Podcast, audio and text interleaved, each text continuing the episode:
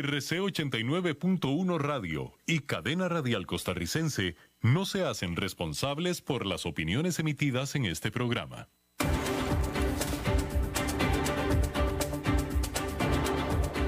Inicia a las 5 con Alberto Padilla. Un programa diseñado con el objetivo de llevarte diariamente un tema de actualidad, acompañado siempre de reconocidos editorialistas, de lunes a viernes a las 5 de la tarde por CRC 89.1 Radio, a las 5 con Alberto Padilla. Hola, ¿qué tal? Saludos, bienvenidos a esta emisión de A las 5 con su servidor Alberto Padilla. Muchísimas gracias por estarnos acompañando. Le envío cálidos y afectuosos saludos desde las instalaciones y la señal de CRC 89.1 FM en San José, Costa Rica, desde donde estamos transmitiendo hasta el punto en el tiempo y en el espacio en el que usted nos está escuchando, porque estamos transmitiendo a través de diferentes plataformas. Facebook Live en la página de este programa a las 5 con Alberto Padilla, también en podcast, en las diferentes vías para hacerlo, en las más importantes, Spotify, Apple Podcast, Google Podcast, etcétera y aquí en Costa Rica, este programa que sale en vivo en este momento a las 5 de la tarde, se repite todos los días a la noche a las 10 por aquí por CRC 89.1 FM. El señor David Guerrero al otro lado de los cristales y la producción general de este programa a cargo de la señora Lisbeth Ulet.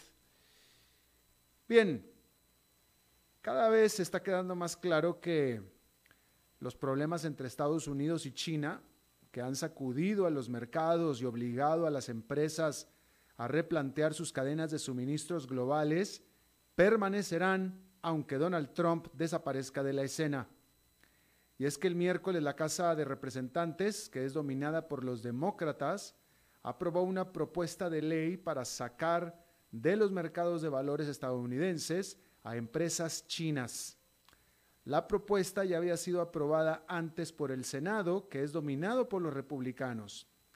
Ahora solo queda que la firme el presidente Donald Trump para que se convierta ahora sí en ley. Esta legislación impide cotizar en Wall Street a aquella empresa que se niegue a abrir sus libros contables a los reguladores estadounidenses para comprobar que se adhieren a las reglas contables de Estados Unidos. Aunque en teoría la ley aplica a todas las empresas extranjeras, la inspiración viene para las empresas chinas. Y es que Beijing se ha opuesto a auditorías y de hecho exige a sus empresas que cotizan en bolsas extranjeras el mantener en China documentación clave protegida en contra de agencias internacionales. Previsiblemente Beijing está molesta con la decisión declarando que se opone firmemente a politizar las regulaciones del mercado de valores, dijo el gobierno de China. Ya algunas grandes compañías chinas veían venir más regulaciones en su contra y comenzaron a ejecutar planes de contingencia. Por ejemplo, hace unos meses, la empresa de videojuegos NetEase y la de comercio electrónico JD.com, que cotizan ambas en Wall Street, anunciaron que también cotizarían en la Bolsa de Valores de Hong Kong. Otras empresas que podrían ser afectadas con esta legislación son Alibaba y China Telecom. Esta semana, también el presidente electo Joe Biden dijo en una entrevista que no piensa eliminar, al menos de inmediato, los aranceles de 25% que Trump impuso a casi el 50% de los productos que importa de China. Aclaro que primero va a estudiar todos los respectivos elementos. De tal manera que el mercado espera que Biden continúe la mano dura con China, aunque menos agresivo, pero sobre todo impulsivo e impredecible que Trump, lo cual sería bienvenido por los mercados accionarios. Bueno, vamos a decirle que la noticia el miércoles de que la Gran Bretaña aprobó la vacuna contra el COVID-19 de la estadounidense Pfizer y que comenzará la vacunación ya la próxima semana fue celebrada por los británicos. Pero pues no hubo mucho entusiasmo al otro lado del Atlántico. La decisión ha hecho que la Casa Blanca ejerza aún más presión sobre la Administración de Alimentos y Medicinas de los Estados Unidos esta agencia gubernamental, para que haga un anuncio similar. Pero no solo por cuestiones de salud pública. Donald Trump quiere quedarse con el crédito de una vacuna durante su presidencia. Y aunque Pfizer es una empresa estadounidense, las autoridades han obstaculizado el proceso con su negativa de aceptar la información de las pruebas poco a poco como van saliendo, es decir, que las quiere todas en paquete la información, así como también la decisión de sostener una audiencia pública antes de una autorización. Esa audiencia está prevista para el 10 de diciembre y la autorización de emergencia se daría en algún punto después de eso, pero exactamente cuándo no se sabe. Sin embargo, el esfuerzo de aceleración que está haciendo la administración Trump puede revertirse en el caso de que hagan aumentar los temores de los escépticos de que no se realizaron los suficientes pruebas antes de su aprobación. Eh, y bueno, hablando de eh, la vacunación y hablando de la pandemia, déjeme también le informo al respecto que eh, la Asamblea General de las Naciones Unidas comenzó dos días de deliberaciones sobre el COVID-19 en la que se discutirán tres grandes preguntas. La primera, si será posible lograr una mejor colaboración mundial contra la pandemia ahora que Donald Trump está fuera y Joe Biden dentro. Y es que la frustración de lo inadecuado de los esfuerzos conjuntos fue lo que hizo que se retrasara esta asamblea por un mes, a pesar de las objeciones de Estados Unidos de darle prominencia a la Organización Mundial de la Salud. La segunda pregunta es si hará el mundo lo suficiente para enfrentar la cada vez más profunda crisis humanitaria causada por el COVID-19. Esta semana, las Naciones Unidas dijo que en el 2021 habrá un récord de 235 millones de personas en los países más vulnerables que necesitarán ayuda. Se trata de un 40% más de lo que se estimaba hace un año para el 2020 y todo, por supuesto, por la pandemia. La tercera pregunta es sobre la distribución de la eventual vacuna. ¿Se tomarán en cuenta con la debida importancia las necesidades de los países más pobres durante la esperada lucha por la inmunización? Bueno, pues esa respuesta parece que ya todos la conocen y seguramente es, por supuesto que no. Hablando de la pandemia, déjeme le digo que eh, en Estados Unidos la, pues la cosa se está complicando de manera muy importante. Eh, la pandemia en la ciudad de Nueva York se está recrudeciendo, ahí sí por segunda vez. Hay que recordar que Nueva York fue atacada duramente durante la primavera y ahora otra vez está recrudeciendo. Y California ya está advirtiendo de un confinamiento general porque se están dando cifras récord diarias de infecciones y de hospitalizaciones y de muertes también. Las tres cosas se están rompiendo récord diarias. Muertes, infecciones y hospitalizaciones en Estados Unidos. Por cierto que en México, ayer yo le estaba diciendo que estaba yo recibiendo señales bastante ominosas eh, de lo que está pasando en México, bueno, todo en México, ¿verdad? concretamente en Monterrey, a donde pensaba yo ir a pasar las fiestas navideñas. Eh, bueno, pues hoy, por ejemplo, en Monterrey, ya hoy el gobierno local ya decretó de nuevo restricciones y confinamientos. No total, pero sí son renovados. Ya se había liberado, otra vez están volviendo, por ejemplo, todas, eh, eh, es más, los fines de semana los encierros son totales, los fines de semana. Bueno, no los encierros, las restricciones. La gente puede salir, pero todo va a estar cerrado durante el fin de semana. Todo cerrado. Esto en Monterrey. Por cierto, que en una nota más personal, esto se dio el día de hoy. El día de hoy, mi hermano me acaba de informar que en casa dos de sus hijas están infectadas con COVID-19. Y son dos hijas de cuatro que viven en casa. Eh, hasta ahora son dos. Muy probablemente, como son estas cosas, toda la casa va a estar infectada, pero ya veremos. Pero el punto es que en muchas partes la pandemia se está recrudeciendo de manera muy, muy importante. Bueno, en otro orden de ideas, la gigante de encomiendas UPS se vio obligada a imponer límites a varios de sus clientes comerciales más grandes en lo que es una clara señal de que el aumento de las compras en líneas en esta temporada por parte de los consumidores encerrados en casa está colmando los sistemas de distribución. UPS no especificó cuáles comerciales serán limitadas de su capacidad de vender, pero la medida se aplicará esta misma semana.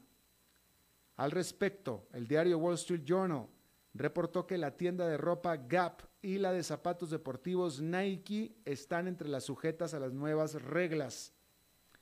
Al respecto, Nike solo dijo que espera que la mayoría de las órdenes que envía lleguen dentro del tiempo estimado de entrega. Y es que la explosión en ventas en línea que se dio durante el feriado del Día de Acción de Gracias fue tan solo una probadita de lo que se les viene a estas empresas. El ciberlunes tuvo ventas un 15% superiores a las de hace un año, totalizando 10.800 millones de dólares. De hecho, se trató del más grande día de ventas en línea de la historia de la Internet. UPS sumó 20 centros de distribución y 14 aviones para esta temporada alta. También expandió sus operaciones de fin de semana, así como la velocidad de sus entregas terrestres. Otros servicios de entregas como FedEx y el servicio postal de Estados Unidos han aumentado sus precios durante la temporada y contratado a decenas de miles de trabajadores temporales para manejar el aumento del volumen. Estos problemas no afectan a la que más envíos hace de todas, que es Amazon, quien desde, hace tiempo ha venido dependiendo de su propia red de distribución, que al parecer ha sido sumamente eficiente. Amazon reportó que entre el viernes negro y el ciberlunes vendió casi 5 mil millones de dólares, que es una explosión del 60% sobre lo que vendió el año pasado. Bien. Bueno, hay que decir que la economía de Brasil está muy mal, pero está recuperándose. Durante el segundo trimestre del año, la economía de Brasil se desplomó por un récord de 9,7% respecto al trimestre anterior. Pero este jueves se reveló que durante el tercer trimestre tuvo un rebote espectacular explotando 7,7% respecto al segundo trimestre, que es ligeramente menos potente que el 8% que estaban esperando los economistas. No solo ayudó el relajamiento de las medidas de confinamiento y restricciones, también lo hizo un fuerte gasto de estímulo económico, incluyendo 51 mil millones de dólares en coronavouchers mensuales para 65 millones de brasileños más pobres lo que hizo impulsar el consumo. Este súbito rebote económico generó que el gobierno ajustara a la baja su estimado de contracción económica para todo el año de 4,7 a 4,5%. Sin embargo, aún está al acecho la incertidumbre fiscal con la deuda pública alcanzando el 100% del Producto Nacional Bruto. El presidente Jair Bolsonaro y su gobierno están apresurándose en cambiar los coronavouchers por otro programa de alivio de la pobreza. Y es que sin uno, es decir, sin un programa, y con el desempleo en una tasa récord de 14,6%, la demanda perfectamente podría venirse abajo. Mientras tanto, ahí en Brasil, los casos de COVID-19 y hospitalizaciones están aumentando en 12 de las 26 capitales estatales. En Sao Paulo, motor económico de Brasil, hace poco volvió a caer su alerta amarilla, con lo que le pidió a los negocios el reducir sus horas de operación y limitar el número de clientes. Por tanto, para Brasil se puede esperar una montaña rusa económica en los próximos meses. Allá en Nueva York, esta fue una jornada positiva en general, con el índice industrial Dow Jones subiendo 0,29%, el Nasdaq Composite ganando 0,23% y el Standard Poor's 500 perdió ligeramente 0,06%. En otras informaciones, déjeme le digo que el mayor tour operador de Europa, la alemana TUI, TUI, TUI, volvió a convencer a los inversionistas privados, a los bancos y al sector público alemán para que lo rescatara por tercera ocasión. Se trata de nuevo de esta alemana, que es el más grande operador turístico o tour operador de Europa, y en esta ocasión va a recibir 2.200 millones de dólares como rescate. Mil millones de ellos van a ser dados por los gobiernos federal y estatales de Alemania. Por supuesto que las finanzas de TUI se habían pues empeorado desde las restricciones con el COVID que se impusieron en todo el continente y también en todo el mundo, pero ya venía con problemas desde antes, hay que decirlo.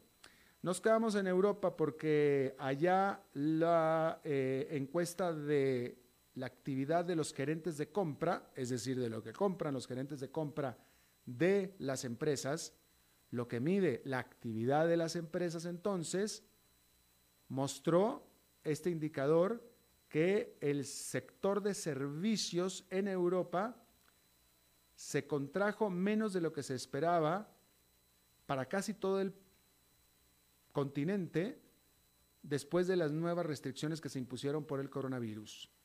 Por ejemplo, la actividad de servicios en la Gran Bretaña cayó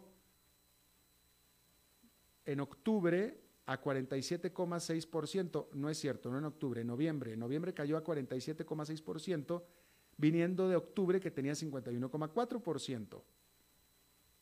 Entonces en noviembre fue 47,6%. Sin embargo, se esperaba un poquito más, se esperaba que cayera a 45,8%. ¿Sí?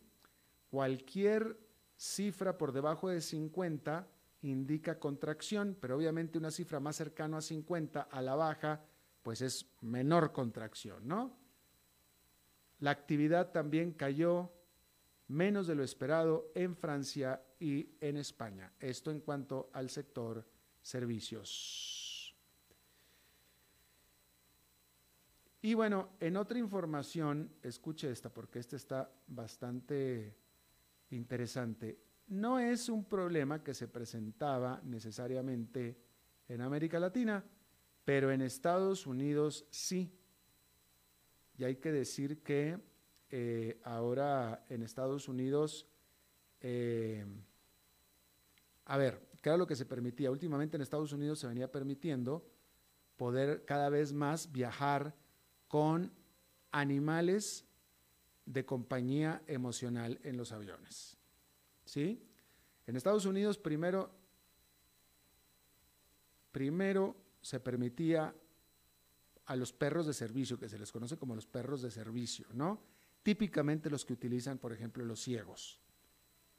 Eso pues, el ciego depende de su perro, entonces a ellos sí les permitían viajar, pero luego se inventaron una modalidad que era el perro de compañía emocional. Y las aerolíneas empezaron a permitir abordar a perros que servían de compañía emocional de acuerdo a una carta de, recomendación o de instrucción por parte de un médico. Entonces, si usted enseñaba en la puerta del avión una justificación médica, de que usted necesita un perro para que usted esté estable emocionalmente, pues todos lo dejaban subirse al avión con ese perro.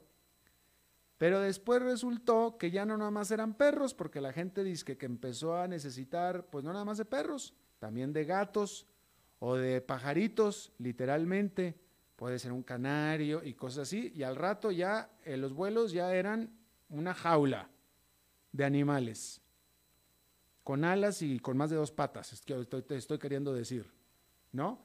Y entonces, pues obviamente ya mucha gente se empezó a quejar, pues obviamente, ¿no? Llegó al grado, y esto está documentado, esto es real, llegó al grado de un tipo en Estados Unidos que se presentó con un pavo real que quería volar con él en el avión, un avión de United, con un pavo real, literalmente un pavo real. A él lo rechazaron porque por más que venía con su justificación médica, pues un pavo real no cabía. Imagínese usted, con esa cola. Entonces no lo dejaron subir. Pero bueno, la cosa es que ya había abuso. Bueno, pues ahora, de nuevo, el Departamento del Transporte de Estados Unidos ya ordenó, y ahora sí ordenó, que bienvenidos los animales de compañía emocional siempre y cuando ese animal sea un perro. Tiene que ser perro. Cualquier otro animal que sea de compañía emocional puede viajar en el avión, pero va a tener que ser abajo. Y la aerolínea le va a poder cobrar. Va a poder cobrarle. Pero ya arriba en la cabina de pasajeros solamente perros, nada más, ninguna otra cosa.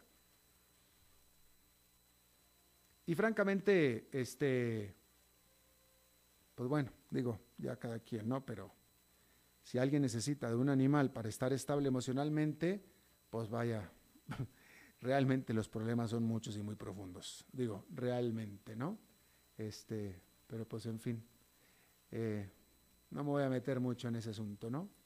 Este, y bueno, otra, otra nota un poquito colorida, si usted quiere, con respecto al COVID-19 en Estados Unidos, eh, esta nota de, eh, bueno, de los políticos, de los políticos que están llevando un doble estándar, que son los que están pidiendo que haya confinamientos y están ordenando incluso confinamientos cuando ellos mismos no lo hacen.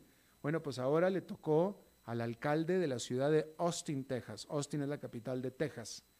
El alcalde de Austin, Texas, envió un video que subió a Facebook, un video donde conmina a los habitantes de la ciudad de Austin, de su ciudad, a que se cuiden y a que no bajen la guardia, ya que no salgan de sus casas. Literalmente o textualmente él dijo, no es el tiempo de relajarnos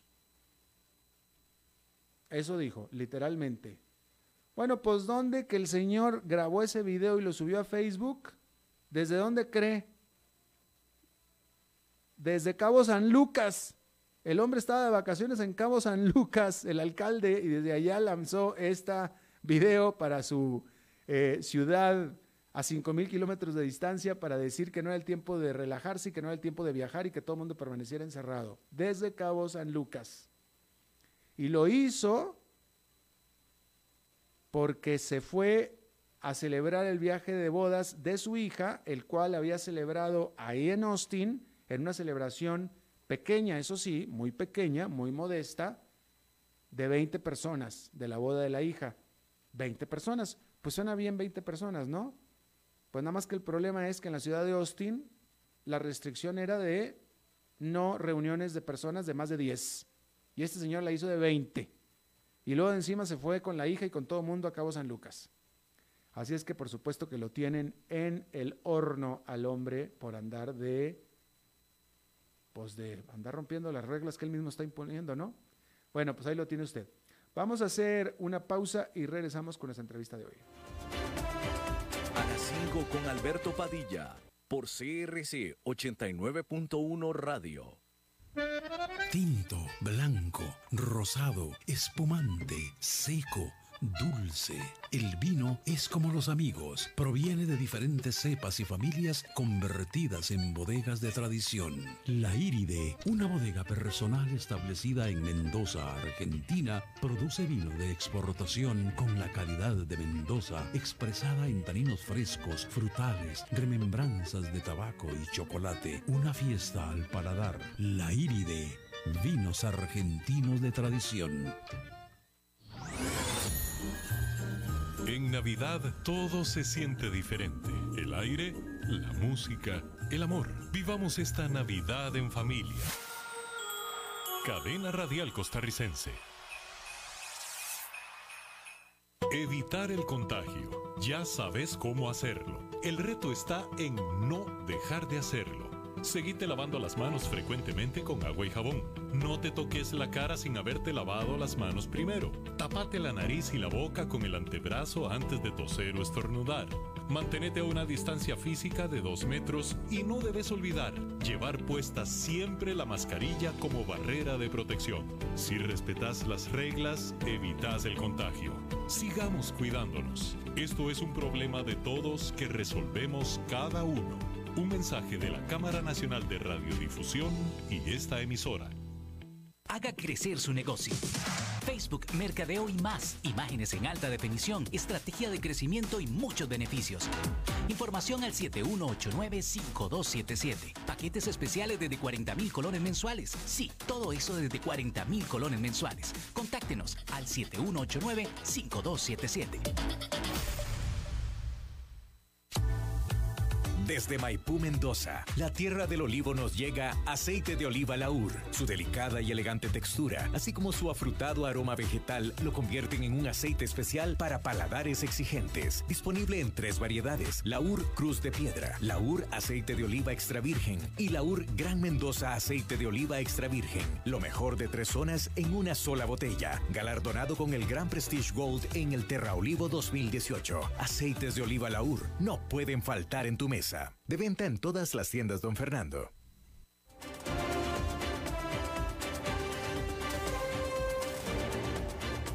Seguimos escuchando a las 5 con Alberto Padilla. Muchas gracias por continuar con nosotros. Bueno, un poquito de contexto nada más para los que nos escuchan fuera de Costa Rica. Eh, aquí en este país, una empresa lechera mexicana, pues una gigante, una gigante lechera mexicana que es Leche Lala, que es la lechera más grande de México y una de las más grandes de América Latina, que tenía operaciones en Costa Rica, eh, pues decidió cerrar sus operaciones en Costa Rica. Eh, la empresa pues dijo que simplemente no encontraba la rentabilidad en Costa Rica y salió. Aquí en Costa Rica eso causó pues bastante sorpresa, bastante malestar, e incluso yo diría que hasta conmoción, puesto que en este país, como en el resto de las economías de América Latina, hay una recesión muy profunda. Obviamente eh, varias cientos de personas se van a quedar eh, sin trabajo y cuando sale una inversión extranjera o se desinvierte una inversión extranjera, pues siempre, siempre son malas noticias, ¿no? Y entonces eh, la Cámara de la Industria Alimentaria de Costa Rica eh, mostró también por su preocupación por este asunto. Está con nosotros Mauricio Musmani, presidente de la Cámara de la Industria Alimentaria. Mauricio, me da mucho gusto saludarte de nuevo. Igual, ¿cómo le va Alberto? Igualmente. Gracias. Lala no, Lala lo único que dijo básicamente en muchas palabras, pero lo único que dijo es que pues no logró, básicamente que no logró ser rentable y que se va a buscar más rentabilidad en otros, en otros, eh, en otras economías. Eh, concretamente, lo que no hizo en Costa Rica lo pretende hacer en Nicaragua y en Guatemala. ¿Cuál fue, desde tu punto de vista, como presidente de la Cámara y como industrial de la alimentación eh, aquí en Costa Rica, cuál fue la determinante? ¿Por qué Lala, una, una empresa con tanta experiencia, operativa en tantos países, no logró asentarse en Costa Rica? Bueno, eh, muy buenas tardes. Yo, yo, yo creo que, bueno, primero lo que más nos duele sin duda es los 130 empleos directos que van a gente, personas que van a quedar desempleadas. Adicionalmente, Lala se suplía de una cooperativa de lecheros, hay como 70 lecheros o empresas pequeñas que tienen su, su ganado y que le supieran la leche al ala que hoy en día van a quedar también eh, al aire, digamos. van a tener que resolver su problema de a quién entrega la leche. Eh, específicamente el caso del ala, yo creo que la comercialización va a seguir en Costa Rica. Ellos van, ya empiezan, empezaron hace como año y medio, eh, dos años a participar en el mercado de Costa Rica. Yo sí creo que eso va a seguir. ellos tenían inversiones importantes también en Nicaragua y en Guatemala. Eh, pero sí creo que en Costa Rica, independientemente de la razón por, por la que se fueron, Eh, a nosotros en la, en la Cámara nos preocupa eh, cosas que han venido pasando en Costa Rica y, que le podría pasar a otras empresas. El alto, las tarifas eléctricas, por ejemplo.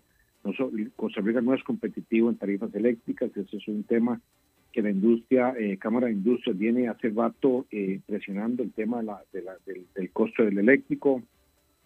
Hay una serie también de, regulaciones, excesos de regulaciones. Eh, Costa Rica muy lenta en eliminación de regulaciones. El caso de los registros sanitarios, en ningún país desarrollado existen los registros sanitarios. Aquí nos cobran 100 dólares por cada registro y cada cierto tiempo, cierta cantidad de años hay que renovarlo y hay que volver a pagar los 100 dólares. Eh, en Estados Unidos, por ejemplo, y en Europa no existen los registros, simplemente uno eh, importa los productos, pero sí hay en frontera, digamos, o en el mercado un control de que, de que, se cumplan eh, las medidas de etiquetado que se cumplan las medidas de, de, formulación de productos, ¿verdad? Entonces creo que, que, en vez de estar poniéndole trabas eh, a, las empresas y a la inversión extranjera, eh, deberíamos estar simplificando las cosas, ¿verdad? En, un día, en estos días en la Cámara nos, preguntábamos, ¿qué ofrece Costa Rica a un inversionista que quiera venir a, montar una, una, una, industria de alimentos? Y, y de nos quedábamos con pocas alternativas, ¿verdad? Uno decía, bueno, ¿qué, qué, le puede ofrecer? Si Casia tendría, tiene que salir a, a, a vender Costa Rica y decir, bueno, vengan a invertir en Costa Rica, la industria alimentaria, eh, pues posiblemente encontramos más, más contras que pros, ¿verdad? Eh, eh. y, son casos que venimos nosotros, son cosas que venimos hablando de hace rato. Lamentamos, por ejemplo, la poca flexibilidad en la contratación laboral. aquí la caja, si yo quiero contratar a una persona por un día a la semana, tengo que pagar toda la seguridad social del mes de esa persona y no me permiten contratarlo por lo que por lo que trabaja, que es un día. Entonces todo ese tipo de cosas eh, van haciendo que los costos de operación en Costa Rica se van se van incrementando y que sean altos, ¿verdad? Claro. Eh, ah, una, déjeme empiezo por el principio, don Mauricio. Eh, usted me confirma entonces que Lala cierra operaciones, pero sin embargo va a seguir vendiendo sus productos aquí en Costa Rica. no, no tengo certeza, pero me imagino que no, que seguirán vendiendo ellos ya estaban, por ejemplo, importando lo que es mantequilla, lo que es eh, eh, los helados, el yogur, no lo estaban produciendo en Costa Rica. Eh, Aquí estaban produciendo simplemente la leche fluida. creo que, que, que, que, el costo aquí de producir eso tal vez fue muy alto para ellos. yo no creo que dejen de comercializar, ¿verdad? Ellos vienen comercializando y comercializan en toda la región. Pero eh, una, eh, una pregunta, antes de que ellos abrieran operaciones de, de, producción de leche aquí en Costa Rica, ¿ya vendían sus productos aquí en Costa Rica? Creo que ya estaban empezando a traer productos de mm. Nicaragua. Ah, bueno, ah, entonces, pero eh, oh, déjeme le hago otra pregunta. usted fue muy claro en las barreras que tiene Costa Rica para la producción alimentaria y, y, fue muy claro y muy conciso y, muy eh, detallado. Eh, no mencionó, en el caso de la industria de la leche, ¿hasta qué punto fue una barrera, un problema, la dominancia en el mercado que tiene la productora local Dos Pinos? Yo, creo que ese es un tema importante, ¿verdad? Yo, Dos Pinos ha hecho, se, ha integrado verticalmente, creo que tiene un buen esquema de producción, nos guste o no, es una cooperativa, pero está integrada con los productores, eh, les da toda la asesoría para las fincas, para aumentar productividad, para ser más eficientes. Eh, y creo que eso, claro, es una barrera fuertísima. Además de que la marca Dos Pinos tiene años de años, y para nosotros los costarricenses eh, lo tenemos muy arraigado, la marca, ¿verdad? Y, la calidad del producto. Eh, no dudo que, que, que toda una, una, empresa esta mexicana, el tamaño que tenga, la calidad de los productos sea primer, de primer nivel también. Claro. Pero, pero, pero sí, eh, el esquema que tiene aquí Dos Pinos le complica la situación a cualquiera. Yo me acuerdo cuando yo era pequeño, aquí estaba Bording, aquí había una, una planta de leche Bording. después la compró Nestlé y la tuvieron que cerrar. Eh, porque no eran competitivos y posiblemente el mismo esquema. Claro. Si uno trata de conseguir leche en Costa Rica para procesar, no es tan sencillo. No la, no la consigue. Eh, y, en el caso este, por eso es que Lala se, se, se, se une con Copeleche y esa cooperativa pequeña eh, de, de, 70, no sé si es pequeña, no, pero de todo relativo, de 70 productores de leche, era lo que la, suplían. Hoy en día, eh, eh, desgraciadamente, con la, con la salida del ala, posiblemente van a tener estos lecheros que buscar otras alternativas donde colocar su producto, ¿verdad? De, hecho... Pero, pero, sí, el tratar de meterse en, en Costa Rica a producir con una, con una con la fortaleza que tiene Dos Pinos en el mercado, no debe ser, no debe ser sencillo, sin duda alguna. Pues sí, no, sin duda. Por cierto, que aquí estoy leyendo yo eh, una, una eh, eh, titular que dice que los productores están pidiendo más tiempo al Lala para encontrar comprador de 37 mil kilos de leche. Hablan de kilos, pero bueno, son litros, 37 mil litros de leche. Justa, justamente. Correcto, exactamente. Eh, y, entonces desde para ellos mismos es complicado. Claro. Eh, eh, ellos, aquí Copeleche existía, la cooperativa existía, después se habían hecho un negocio con, con Firco, con la cervecera, ¿verdad? habían hecho un negocio y la cervecería sacó la, marca Mu. Se le complicó también, no fue sencillo para ellos comercializar la marca y, eh, y ahora para Lala eh, se, le, complica también, ¿verdad? No, es tan sencillo. Una yo, me imagino, yo me imagino también que, que, tendrá sus razones la, la compañía.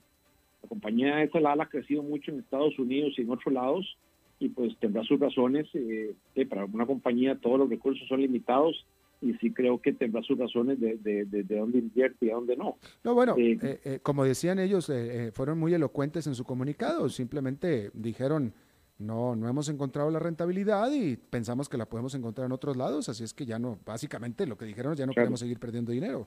Que con, todo, con todo y que las operaciones de Costa Rica eran muy pequeñitas, una fracción de lo que es ese gigante, pero pues nunca, no, no, quieren, no quieren perder dinero, ¿va?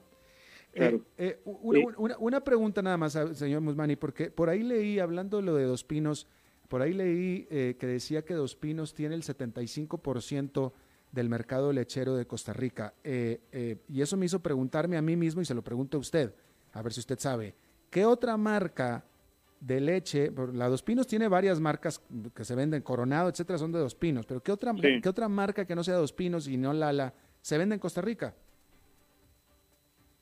Eh, no, no, que no me, no, me acuerdo yo. yo tampoco, yo creo que tampoco. no, me acuerdo. Es Esquimo, ¿verdad? que es de Lala. Esquimo es la marca, ellos compraron Esquimo de Nicaragua y, y aquí venden Esquimo. Eh, y después marcas privadas, ¿verdad? Marcas privadas de, tanto de Walmart como de, otros operadores. Pero otras marcas no me acuerdo. Pues no, eh, ni yo tampoco, por eso me salió la pregunta.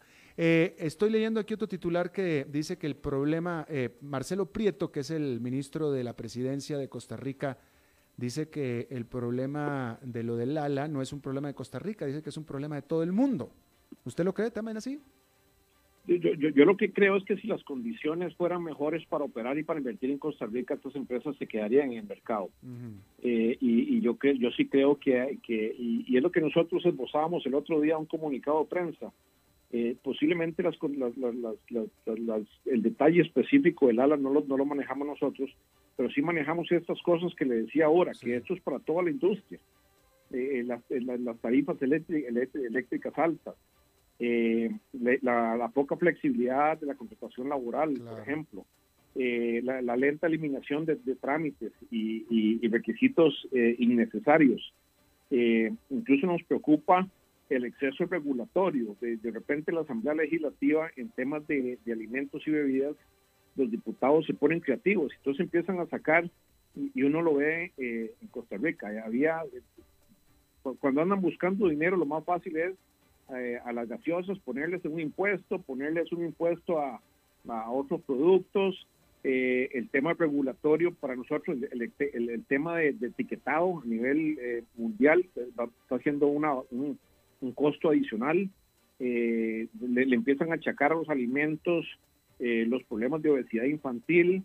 Entonces ahora los malos no es que el niño no hace ejercicio, que los hábitos de, en, los de alimentación han cambiado, sino que los alimentos son, son malos, ¿verdad? Y entonces eh, se van por lo más fácil. Entonces yo sí creo que todas esas trabas hacen que cualquier inversión en, la industria de alimentos se vuelva más complicada. Eh, Costa Rica, eh, ahí andan amenazando con el tema de los impuestos, ¿verdad? Costa Rica tiene un problema fiscal importante y eh, para, para cualquier inversionista que le digan de entrada que le van a poner impuestos, eh, y, uno no es que no le, yo creo que a nadie le gusta pagar impuestos, pero si hay que pagar impuestos, uno los paga si están bien invertidos, pero de repente tenés que pagar más impuestos para, para seguir pagando, para seguir haciendo lo mismo que ha hecho Costa Rica, eh, y, no es en la dirección de hacer una economía más eficiente, no es en la dirección de hacer, eh, de facilitar el, el, el, el, generar valor a través de, una actividad empresarial, ¿verdad? Eh, señor Musmani, por último, eh, lo del ALA ciertamente fue bastante notable. ¿Ha habido alguna otra alimentaria eh, empresa alimentaria que haya salido del país también recientemente o que usted sepa que va a salir del país? En, los últimos, eh, no, me acuerdo, fueron tres, cuatro años, eh, la gente de, Kraft que producía los jugos de tan aquí se fueron para México igual. Mm. y, era un, tenía un consumo muy importante de azúcar, en uno de los componentes importantes era el azúcar, y se llevaron la producción de todos los refrescos de tan para México, ahora lo que hacen es importar eh, y, así hay varios transnacionales, ¿verdad? Muchos transnacionales que han dejado de, producir en Costa Rica siguen comercializando, porque comercializar en Costa Rica es muy atractivo, eh, sin duda alguna, ¿verdad? El poder adquisitivo aquí es más alto que, otros países de Centroamérica, eh, somos un país más consumista, entonces seguir consumiendo, seguir comercializando en Costa Rica es muy atractivo, pero no, no así producir, ¿verdad? Claro. Entonces muchas empresas se han dado a, la, tarea de llevarse parte de la producción eh, o ciertas líneas de productos que las empiezan a importar y, eh, y si vienen a comercializar, sin duda alguna. Eh, Costa Rica es un, tal vez un país bastante sencillo de comercializar porque el mercado moderno que llamamos nosotros que es todo lo que es supermercados, aquí es muy grande. Claro. Entonces, de fácil le vendes a dos o tres cadenas de supermercados y ahí abarcase el 50 o 60% del, del mercado. Claro. Eh, y entonces la comercialización sigue sigue siéndose, eh, que la siguen haciendo. Pero lo que no queremos es perder empleos y perder eh, eh, producción en Costa Rica. Entonces sí hay varios temas que hemos sido consistentes con el gobierno, que si no se atajan, que si no seguimos logrando o trabajando en eliminar todo ese tipo de barreras, pues vamos a seguir perdiendo inversiones y vamos a seguir perdiendo producción y, eh, y más bien deberíamos ir para el otro lado, facilitando la inversión, facilitando eh, la producción en Costa Rica eh, y, y, que Costa Rica sea un país atractivo para venir a, operar, ¿verdad? Claro. Bueno, pues Mauricio Musmani, presidente de la Cámara de la Industria de Alimentaria de Costa Rica, le agradezco mucho que haya charlado con, con nosotros de nuevo. Sí, bueno, no, muchísimas gracias, Alberto, ustedes. Aquí a las órdenes. Gracias, muy amable. Bueno, vamos a hacer una pausa y regresamos con Fernando Francia. A las 5 con Alberto Padilla, por CRC 89.1 Radio. Tinto, blanco, rosado, espumante, seco dulce. El vino es como los amigos, proviene de diferentes cepas y familias convertidas en bodegas de tradición. La Iride, una bodega personal establecida en Mendoza, Argentina, produce vino de exportación con la calidad de Mendoza expresada en taninos frescos, frutales, remembranzas de tabaco y chocolate. Una fiesta al paladar. La Iride, vinos argentinos de tradición.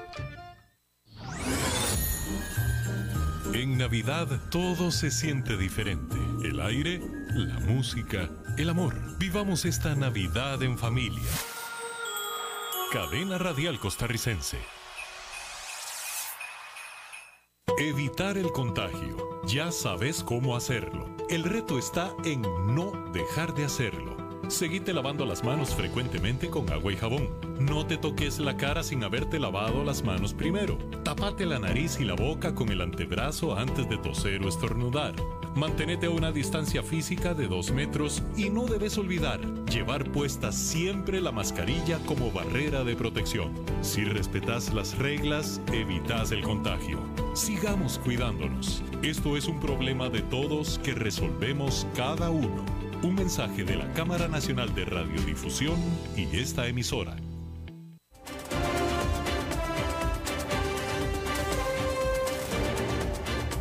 Seguimos escuchando a las 5 con Alberto Padilla. Bueno, los jueves son de Fernando Francia y Fernando Francia aquí está con nosotros, Fernando. Eso, Alberto, qué gusto estar con vos nuevamente. Gracias. ¿Qué tal todo? Muy bien, todo bueno aquí, aquí este, eh, dura la situación de la pandemia en, nuestros países, ¿eh? en todos lados y Uruguay que la venía llevando bastante bien, yo creo que lo que hizo bien fue retrasar todo porque ya está básicamente como igual que junio en Costa Rica, diciembre en Uruguay, o sea que lo que logró es atrasar un poco todo este asunto. ¿no? comprar tiempo. Exactamente, que, que, que pues, eh, pues no está mal, ¿no? Que es una buena, porque de repente viene la vacuna, viene eh, se preparan las instalaciones médicas, qué sé yo, el tiempo es bueno, un aliado siempre. Sí, sí, definitivamente, pero sí, es muy complicada la situación de la, de la pandemia en todavía todos nuestros países, con todo y los albores de la vacuna y todo, pero mientras eso se, se, da, eh, eh, vienen, se están dando muchas penurias. Y después, ¿qué, qué pasa con la vacuna? ¿no? ¿Cuáles serán sus, sus efectos? Con cuál, ¿Cuáles serán realmente eh, eh, sus, sus, bondades o no, etcétera, ¿no? Este, pienso que estamos en, momentos inéditos que, que, hay que hay que ver qué, qué pasa eh, sin, sin guion, ¿no? Sin guion, tú lo has dicho, totalmente. Pero yo sí tengo guion. Adelante, con el guion. Dale. Entonces, no estamos haciendo nada, dice la gente. No estamos haciendo nada contra la crisis económica. Hace falta reactivar la economía debe priorizarse los sectores productivos. Hay que actuar sobre el déficit fiscal. Lo importante es generar empleo. La crisis la ganamos trabajando. Si queremos, podemos.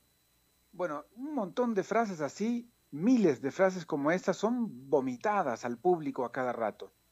A veces en medios masivos, a veces con campañas más o menos ruidosas, a veces con susurros o a veces con gritos a veces con manifestaciones, bloqueos o con posteos en Facebook. No dejan de ser frases vacías, sino vienen con métodos, con soluciones más concretas. Sí, reactivar la economía, pero ¿cómo? Sí, generar empleo, pero ¿cómo y para quiénes? Sí, salir de la crisis, pero ¿cómo? Insisto. El otro problema es que las diversas crisis golpean distinto a los diversos sectores. Algunos tienen más herramientas para salir adelante, otros menos algunos tienen más oportunidades, otros menos. En Costa Rica existen numerosos centros de discusión o pensamiento, de elaboración de ideas o políticas que apuntan hacia una salida u otra. Hay instituciones viejas como la ANFE, la Asociación Nacional de Fomento Económico, o la Academia Centroamericana, ambos, eh, como se llaman, think tanks, por nombrarlos de alguna manera, que supieron ocupar espacios de poder fuertemente en su momento. Ahora, aparece algo parecido, Demolab. Ya hablaron acá en el programa, pero ¿querrán decir laboratorio de democracia o, qué será Demolab? Como una agrupación con fellows. ¿Querrán decir integrantes? Y realizan un ruidoso happening de presentación en sociedad. Hace semanas que estaban allí, si uno los ve en su actuar en redes sociales, pero hace pocos días hicieron algo de ruido un poco mayor, financiados por conocidos empresarios que están por ahí en unas listas. ¿Estará Horizonte positivo entre esos empresarios? Se pregunta mucha gente. Y la gente también se pregunta si tendrán relación con el gobierno, por ejemplo, como algunos elementos de Horizonte positivo lo tienen. Hay muchos elementos de los que se presentó hace pocos días que podemos analizar. El discurso tecnocrático es uno de esos elementos, que es uno de los discursos que gustan a la ciudadanía, porque parece aséptico, parece que presenta soluciones sin política, como le gusta a la gente. Pero claro, es imposible, no hay soluciones sin política. La retórica populista es otro de esos elementos, una retórica populista disfrazada de no populista, pero es una falacia porque el país no pide a gritos algo, no pide lo que un grupo de gente propone. El país no pide algo como una voz homogénea porque no tiene una voz homogénea. Y bueno, como tercer elemento hay una diversidad de voces encapsulada en una voz única de cinco o siete economistas, pero que normalmente están bastante en acuerdo en muchos temas.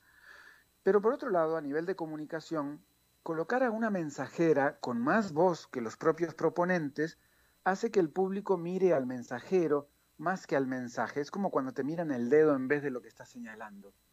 Nadie sabe qué propone la iniciativa realmente, pero sí sabe que está una ex directora de noticieros hablando fuerte. El mensaje vacío del tipo publicitario, hacer algo, muestra de nuevo que hay una inversión y una estructura que busca algo, pero que no dice qué. Algunos plantean que es un refrito que busca prolongar al actual crisol del gobierno, el PAC con cierto sector empresarial y de política tradicional, y otros plantean que más bien parece un centro de pensamiento que quiere posicionar para colocar elementos en el panorama tecnocrático. El propio Demolab dice ser una fundación en contra de la apatía de la gente en el tema político y que la campaña busca alertar que la crisis es inminente y, en segundo lugar, exigir al gobierno actual que tome acciones. Pero, ¿qué logró? Mostrarse como una agrupación que busca algo que no dice qué es y que la población lo miró con recelo por una salida pública de alguna manera demasiado publicitaria.